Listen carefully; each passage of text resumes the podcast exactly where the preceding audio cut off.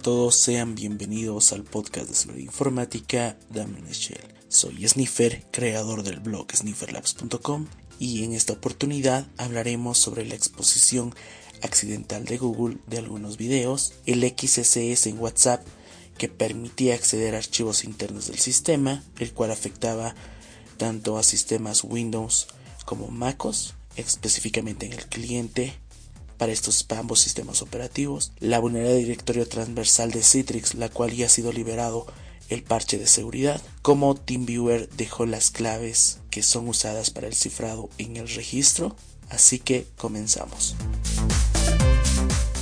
Primero, Google aceptó que se realizó una exposición de datos accidental, lo vamos a poner entre comillas, exponiendo videos privados de usuarios que se encuentran alojados en sus servidores. Lo llamaremos, como ellos dicen, un problema técnico. Algo que no debería de suceder, ya que estos datos deben de ser privados, considerando previamente que ellos pueden acceder a los mismos, ya que no nos llega a pertenecer. Pero estos no deberían de estar dispuestos para terceras personas, o al menos eso es lo que nosotros llegamos a creer. Cuando una persona procedía a descargar los datos personales de Google, en estos venía con videos de un tercero, identificó John Overheady de Duo Security, hizo el reporte vía Twitter. Google a su vez aceptó el fallo e indicó que no puede llegar a determinar la lista de personas y cantidad de videos que fueron afectados. Este problema se ha dado entre el 21 al 25 de noviembre del año pasado, del 2019. Por ahora, este ya estaría resuelto en su totalidad. Un fallo en el cliente de escritorio de WhatsApp permitía acceder a archivos del sistema. Este fallo fue descubierto por Gal Wiseman de Perimeter X, el cual por medio de un XSS, un ataque que es conocido como cross-site scripting, pudo acceder a los ficheros locales de equipos Windows o MacOS. La vulnerabilidad afectaba específicamente a las versiones de escritorio de Windows y MacOS anteriores a la versión 0.39309 que se encontraban emparejadas con versiones de WhatsApp para iPhone anteriores a la 2.2010. El CBA asignado es 2019-18426. Para dar una explotabilidad exitosa a esta vulnerabilidad era necesario la interacción de un usuario para ejecutar el exploit. Por ahora este ya ha sido parchado, solo basta con actualizar las versiones de escritorio si lo usan.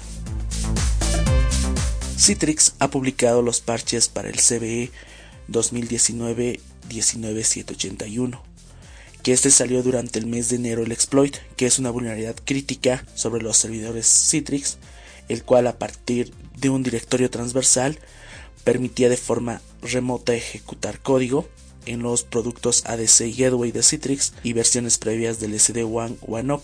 Se le asignó a este el CBE 2019 19781. Esto fue descubierta por Mikhail, miembro de Positive Technologies, el cual realizó un disclosure responsable, es decir, reportó debidamente al vendor para especificar cuál era la vulnerabilidad. Ahora, al existir un exploit público desde el mes de enero, se han visto afectados varios servidores, incluyendo la instalación de malware. Acá fue cuando la gente de FireEdge descubrió al malware conocido como Notroving. Este pequeño era muy amigable ya que borraba miners e infecciones de otros. Esto da a entender de que el objetivo de este malware era para tener único control de los, de los, de los equipos vulnerables para un posterior ataque. TeamViewer actualmente está con un fallo de seguridad. Este fallo permite obtener las contraseñas de cifrado que se encuentran en AES 128 CBC.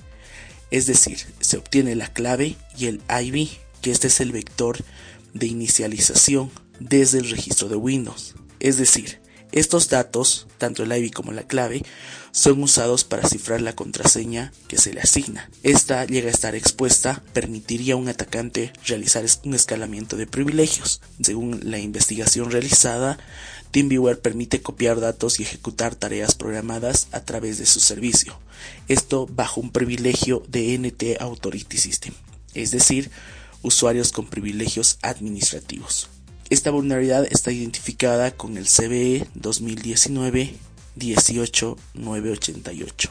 Todas las versiones de TeamViewer son vulnerables desde el 2012. Ya se tiene una POC creada para obtener las contraseñas en claro y está disponible para Metasploit. Lo mejor en este punto, hasta que TeamViewer dé una respuesta oficial y, lance un parche como corresponde, es mejor no usarlo y tener otra alternativa a TeamViewer. Están utilizando el coronavirus en campañas de phishing y malware, esto con el fin de controlar los equipos, obtener información personal, esto es a través de correos fraudulentos, con el único objetivo principal de tomar el control. La empresa que ha detectado en, primeramente es KnowBe4. Ante este tipo de mails, lo que se recomienda es tener mucho cuidado para evitar ser víctimas y no alarmarse.